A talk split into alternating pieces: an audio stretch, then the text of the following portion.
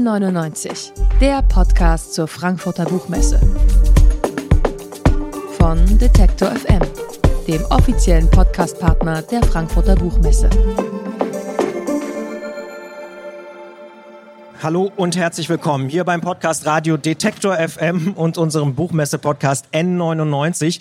Live produziert von der Frankfurter Buchmesse 2021 und da können auch schon mal die Bücher umfallen, das ist gar nicht schlimm. Wir alle sind ja umgeben von Geschichten und das eben nicht nur bei der Buchmesse, sondern in unserem Alltag. Der Treibstoff hier für die Literaturbranche, das ist ganz klar die Sache, mit denen die Leute hier Geld verdienen. Das sind Geschichten, aber ich habe es schon gesagt, das ist eben nicht nur so bei der Buchmesse, wo die Leute damit Geschäfte machen machen, sondern das umgibt uns überall.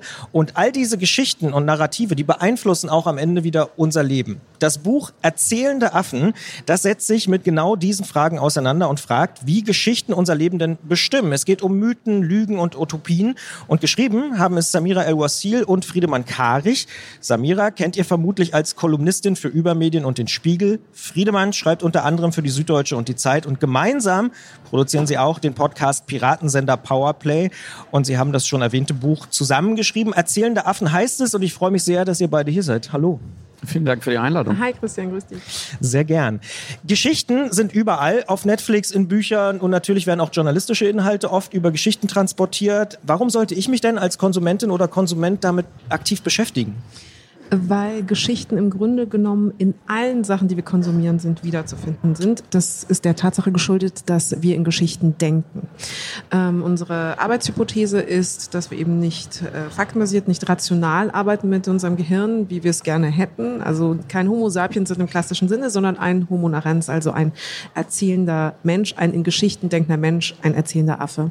Und das führt dazu, dass wir überall Mustererkennung machen, also überall in allen ob es in der Wirtschaft ist, im Konsum, in der Politik, im Leben, im Lieben, im Alltag, äh, wir auf Geschichten hin sehr gut funktionieren, weil wir uns selber hinkonditioniert haben und dementsprechend auch sehr empfänglich dafür sind. Und das müssen wir reflektieren. Und deswegen ist es wichtig, sich damit auseinanderzusetzen. Mhm.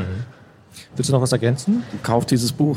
Jetzt was noch gesagt. ja, kauft, kauft das Buch. Wenn man jetzt euer Buch liest, ohne zu spoilern, dann kriegt man schon mit, dass es da auch um Erzähltheorie geht. Denn ihr habt die Kapitel nach den Stationen der sogenannten Heldenreise benannt. Hat man vielleicht schon mal gehört, die Heldenreise gilt so als Urtypus der guten Geschichte und das Schema lässt sich eben auf sehr, sehr viele Geschichten, Bücher und Filme auch anwenden.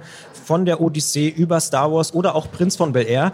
Warum ist denn die Heldenreise für das Verständnis so wichtig? Du hast es gerade schon angesprochen, die, die Heldenreise ist die Form des klassischen Erzählens, weil sie einen Helden oder eine Heldin, also die männliche Form kann man sich da wegdenken, wir können auch einfach Heldinnenreise sagen, weil sie diese Person, diese Protagonistin durch eine Transformation schickt. Das heißt, am Ausgangspunkt ist dieser Mensch im Zustand A und er wird sich im Laufe der Geschichte verändern. Und das ist auch eben auch sozusagen Kern unserer Betrachtungsweise, dass Geschichten nicht einfach nur erzählt wurden, weil sie unterhaltsam sind oder lustig oder uns langweilig war in der Höhle, sondern weil wir uns immer wieder verändern müssen und weil dazulernen für die menschliche Evolution einfach so eine wichtige Kulturtechnik war, haben wir sozusagen ein Instrument gebraucht, um das für unser Gehirn bestmöglich zu formen. Und das war eben dieses, dieses ganz einfache Schema, da ist jemand, der will etwas, dem steht etwas entgegen und um zu diesem Ziel zu kommen, muss er oder sie sich verändern. Das heißt, es hat mehr, also eine größere Funktion als nur Unterhaltung zum Beispiel. Ja, viel. Also wir erzählen nicht umsonst unseren Kindern von ganz klein an Geschichten. Wir erzählen ihnen Märchen, wir erzählen kleine Sinnzusammenhänge, wir sagen, Klischee, wenn du den Teller nicht leer isst, dann regnet es morgen. Das ist schon eine Mini-Geschichte, weil diese Art von Kausalitätszusammenhang, diese Wenn-Dann-Konstruktion mit einer Personifizierung, dass ich mich identifiziere, sage ich bin da Handelnder oder Handelnde, das ist einfach genau so, wie wir lernen. Vor allem, man muss festhalten, der Mensch ist ja ein hochadaptives Wesen. Das heißt, ähm, wie du es schon ausgeführt hattest, Entwicklung ist der Motor und das Überlebenswerkzeug des Menschen als solches. Und Geschichten sind nichts anderes als die dokumentierte Form einer Adaptation. Also sie wird anderen verfügbar gemacht, sichtbar gemacht. Das heißt, wir können von der Entwicklung anderer, von den transformativen Leistungen anderer lernen und uns selber dann auch eben einer Situation, die problematisch ist oder vielleicht sogar lebensbedrohlich anpassen. Und deswegen sind Geschichten schon von Beginn der Menschheit an, wo wir eben kommunizieren, das Werkzeug gewesen, was unser Überleben gesichert hat und das prägt uns bis heute. Hm, jetzt habt ihr euch natürlich extrem intensiv mit dem Thema beschäftigt. Das hat vielleicht nicht jede Hörerin und jeder Hörer. Was ist denn so eure wichtigste Erkenntnis, auch wenn das natürlich eine schwierige Frage ist bei einem sehr, sehr großen Buch. Ich meine, wer alles verstehen will, sollte vielleicht alles lesen, logischerweise, oder kaufen erstmal. Ähm, aber gibt es irgendwas, wo ihr sagt, das kann man schon sagen, das haben wir gelernt dabei? Jetzt hast du sehr gut äh, so gekliffhangert, dass natürlich egal, was ich jetzt sage, man muss das Buch trotzdem gelesen haben. Ich glaube, wenn dieses Buch überhaupt eine Botschaft hat, die man so kurz fassen kann, dann ist es lasst euch nicht alles erzählen. Schaut genau hin, wenn euch zum Beispiel jemand erzählen will, dass auf einer Buchmesse Meinungsfreiheit bedeutet, dass Faschisten einen Stand bekommen und ihre menschenfeindlichen Positionen darstellen können. Das ist eine Geschichte, die uns äh, in diesen Tagen erzählt wurde vielleicht um die andere Geschichte, dass es einfach um Geld ging und man nicht so genau hingeschaut hat, ja, sozusagen zu covern. Und da merkt man immer wieder, dass egal, wo man sich im öffentlichen Raum bewegt, überall, wo es spannend wird, werden so kleine Narrative gestrickt, wie das Narrativ von der Meinungsfreiheit in, in diesem Fall, was ich völlig falsch finde, dass es gut wäre, alle Positionen und auch die Extremen an einen Tisch zu bringen und dann, ja, dann ist, funktioniert die liberale Demokratie. Und das sind so Momente, wo ich sage, naja, guck mal, wer, wer handelt da zu welchem Ziel, was sind die Protagonistinnen, wer sind die Antagonistinnen und entspricht das der Wahrheit? Mhm. Aber das ist interessant, weil ich sage jetzt mal, Populisten nutzen das ja auch. Die sagen ja auch, guckt mal genau hin, überlegt mal, also die nutzen auch Narrative. Ne?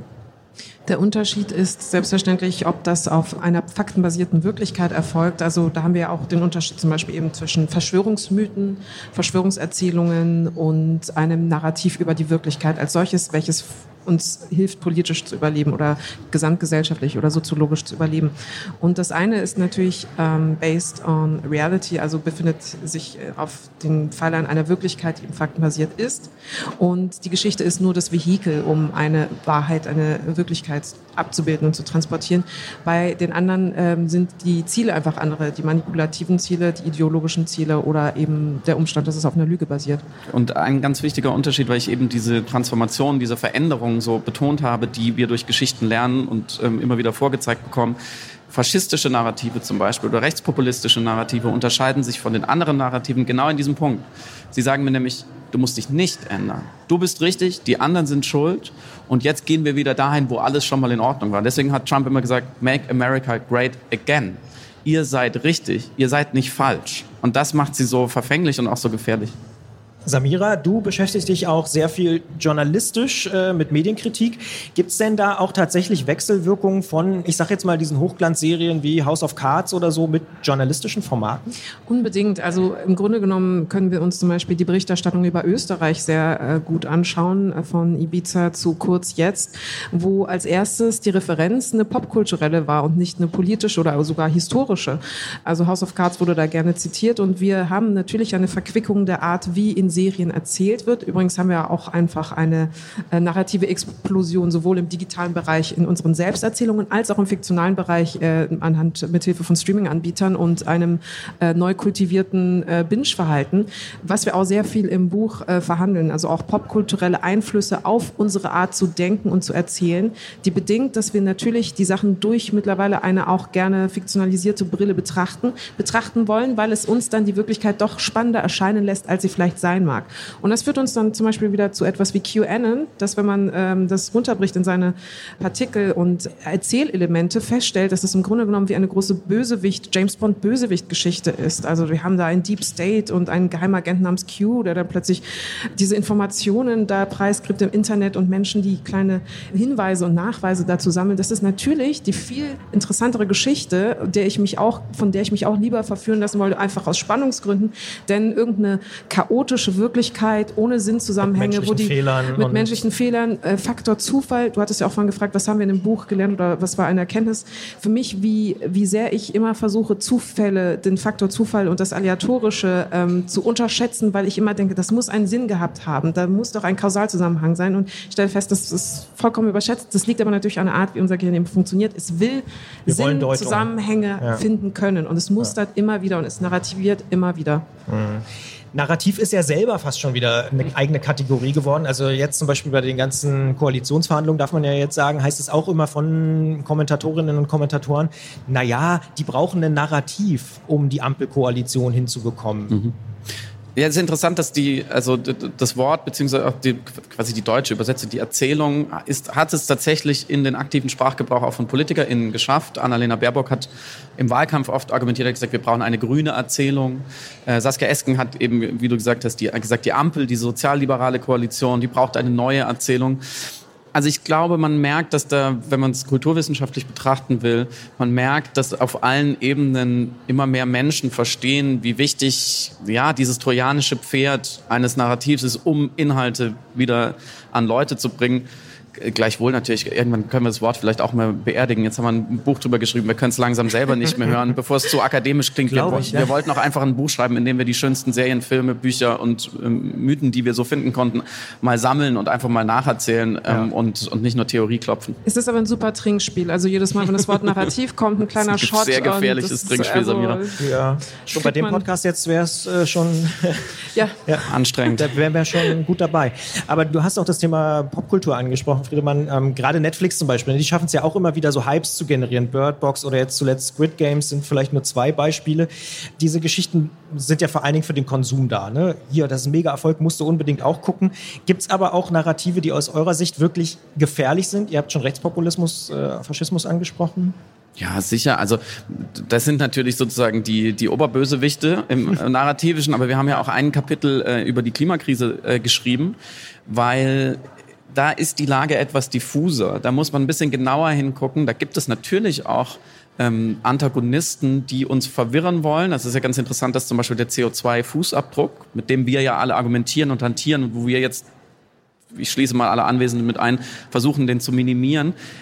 Dieses Konzept ist eine Erfindung der fossilen Industrie. Das hat BP erfunden schon vor 20 Jahren um uns sozusagen selber zu antagonisieren, um uns gegen uns selbst auszuspielen. Und in der Zwischenzeit können wir natürlich uns weniger Gedanken darüber machen, was die Ölkonzerne eigentlich verbrechen. Und so haben wir im, hinsichtlich der Klimakrise so ein paar, wir nennen es Märchen für Erwachsene gefunden, wo man merkt, dass es gar nicht immer mal mit bösem Willen. Ja, also CO2-Fußabdruck oder auch der insgesamt der Verzichtsdiskurs, dass ich sage, ich benutze jetzt keine Plastiktüten mehr und ich fahre nur noch mit dem Fahrrad zur Arbeit und ich fliege weniger. Das ist ja nicht manipulativ gemeint. Aber wir merken, dass wir uns da so ein bisschen irreleiten lassen und weggehen von den systemischen Zusammenhängen und von der politischen Wirksamkeit ja. zum Beispiel. Mhm. Ähm, ja, sagen? ich wollte das vielleicht noch ergänzen. Ähm, es ist genau wie Friedemann sagt, dass wir uns da auch narrativ oft äh, wie Fische in einem Wasser bewegen, dessen Wasser wir nicht gewahr sind. Also wir versuchen in diesem Buch quasi über den Ozean zu sprechen, aber merken teilweise gar nicht, dass wir uns in den Geschichten selbst schon längst befinden, ideologisch, ähm, kognitiv, die uns umgehen. Und ein anderes Beispiel ist eben zum Beispiel das, der Mythos der Meritokratie, der eigentlich eine Fiktion ist, die natürlich äh, wirtschaftsliberal gesprochen oder wirtschaftlich gesprochen sehr effektiv ist und und zu Effizienz beiträgt, weil es die Menschen inspiriert, eben arbeiten zu gehen und äh, zu versuchen, sich zu optimieren und sich zu verbessern und produktiver zu sein, aber ein Mythos ist. Also ökonomisch belegt, soziologisch belegt, natürlich ein, ein Märchen für Erwachsene. Und ähm, das muss man auch erstmal äh, sacken lassen, eigentlich, diese Erkenntnis. Ja, das ist ein super Beispiel, dass wir, glaube ich, alle ohne bösen Willen gerade dieses neoliberale Narrativ von jeder kriegt, was er verdient. Jeder kann es schaffen, vom Tellerwäscher zum Millionen. Wenn man sich nur, wenn man, wenn du dich nur hart genug anstrengen kannst du Moderator bei Detektor FM werden. Absolut. Das ist ja nicht wahr. Das ist ja nicht wahr. Nicht alle haben die gleichen Startchancen. In dem Marathon des Lebens fangen manche halt bei Kilometer 20 an und bei manche müssen 20 Kilometer mehr laufen, einfach aufgrund von Geburtsprivilegien. Ähm, und auch unsere Generation, glaube ich, wir haben das noch viel zu wenig hinterfragt, auch was für im Umkehrschluss, was für ein brutales Regime es Leuten auferlegt, die es eben nicht schaffen können. Weil in dem Narrativ steckt, da sind sie selber schuld. Und darüber, glaube ich, muss man immer wieder nachdenken. Womit müssen wir denn eigentlich jetzt anfangen? Also erstmal sich dem bewusst werden, dass es in der Popkultur so ist oder gleich selber neue Narrative schaffen? Beides. Ja, ich würde auch sagen, das Beides bedingt sich gegenseitig. Also die Reflexion ist enorm wichtig, mal diese Brille aufzusetzen. Wir können uns auch von ihr nicht befreien, weil wie gesagt, es ist auf neurologischer Ebene einfach die Art, wie wir funktionieren. Aber wenn man sich ihrer gewahr ist, dieser Wirkung, dann äh, kann man auf jeden Fall Einfluss darauf nehmen, wie sie auf einen wirkt. Und daraus kann man dann neue und schönere Geschichten schreiben über eine Wirklichkeit, die anders sein könnte. Gerechter, fairer, schöner. Ja, und dieses Buch kaufen und lesen und uns schreiben, wo wir Unrecht haben. Bitte. Ganz es einfach. Es endet ja relativ positiv, ohne jetzt zu spoilern. Also ihr, ihr sagt, es, es. es ist möglich sozusagen, ja, optimistische, bessere Narrative zu entwickeln. Also wenn wir das Narrativ schon hätten, mit dem wir die Welt retten, dann wären wir, glaube ich, nicht hier, sondern würden es gerade noch in die Welt hinaustragen. Es ist natürlich nicht so leicht, und ich glaube, das kann auch nicht die Aufgabe von einem Menschen sein, ich rette jetzt narrativ die Welt. So funktioniert das nicht. Aber was wir könnte wir, relativ kompliziert sein. Könnte kompliziert sein, ist kompliziert. Aber was wir machen können, ist schon erstmal den eklatanten Mangel feststellen an guten Geschichten über ein besseres Morgen. Wir reden wahnsinnig viel über Verzicht. Wir reden sehr, sehr viel über den Status quo, der sowieso nicht zu halten ist. Der ist die wahre Utopie. Und jetzt ist die Frage, was wollen wir denn? Was wollen wir denn? In was für einer Welt wollen wir denn morgen positiv gesprochen leben? Und ich glaube, da sind wir erst am Anfang überhaupt mutig, mal wieder Szenarien zu diskutieren und uns nicht immer gleich Naivität oder Utopismus vorwerfen zu lassen, sondern sagen, hey, wir, wir haben es in der Hand. Wir leben in einer Demokratie. Wir haben eine gewisse politische Selbstwirksamkeit, wenn wir nur wollen. Wir müssen anfangen. Und wir müssen von mir aus in leuchtenden Farben dieses Morgen ausmalen, damit möglichst viele Leute sagen, okay, da unterschreibe ich. Weil wenn man es nicht macht, kommt es nie dazu. Naja, und dann überlässt, überlässt man denjenigen das Feld, die sowieso nur zurück wollen oder die Besitzstandwahrung haben wollen. Und das haben wir jetzt auch in diesem Jahr gesehen, die progressiven Kräfte tun sich immer wieder schwer, dagegen anzuargumentieren, weil sie sozusagen die Bringschultern haben und, und sagen, ja, aber wie wird es denn besser? Und ich glaube, da dürfen wir uns äh, mehr Kreativität zutrauen. Samira, ist das auch, um jetzt mal ganz spezifisch zu werden, in den Medien, im Journalismus, ein Plädoyer für konstruktiven Journalismus, für positive Nachrichten und diese, diese Ideen? Absolut. Das ist jetzt natürlich noch ein Nebenzweig, aber ja. unbedingt plädiere ich für einen produktiveren und äh, konstruktiven Journalismus, der nicht nur eben die Nachrichtenwerte wie Negativität oder Skandalisierung hervortut, sondern dort, wo es gut läuft, äh, Lösungsvorschläge macht, vor allem anbietet. Also nicht nur kritisiert. Man merkt es eben doch auch in der Klimaberichterstattung. Wir haben das The Man in a Hole äh, Form genannt. Normalerweise äh, ergibt sich eine journalistische Geschichte so, jemand fällt in ein Loch, hat ein Problem und dann wird berichterstatterisch erklärt, wie diese Person wieder aus dem Loch metaphorisch rauskommt. Und mhm. das ist dann eine ganze journalistische Geschichte. Und in der Klimaberichterstattung lassen wir die Menschheit ins Loch fallen und dort hört dann buchstäblich unsere berichterstatterische Geschichte auf. Und da wäre ich absolut für eben einen ähm, lösungsorientierten, konstruktiven Journalismus zu haben der leider aber weniger ökonomisch ist, ich weiß. Und diesen Schmerz müssen wir aushalten. Und brauchen noch ein anderes Narrativ, um das irgendwie zu lösen. Ja, stimmt. Samira El-Wasil und Friedemann Karich waren das im Gespräch beim Podcast Radio Detektor FM hier auf der Frankfurter Buchmesse. Wer jetzt denkt, da will ich doch wirklich mehr wissen, der oder die sollte natürlich das komplette Buch lesen. Erzählende Affen ist gerade im Ulstein Verlag erschienen, kostet 25 Euro und ich sage vielen Dank für das Gespräch. Wir bedanken, Wir bedanken uns. uns. Ciao. Dankeschön. N99, der Podcast zur Frankfurter Buchmesse. Von Detektor FM, dem offiziellen Podcastpartner der Frankfurter Buchmesse.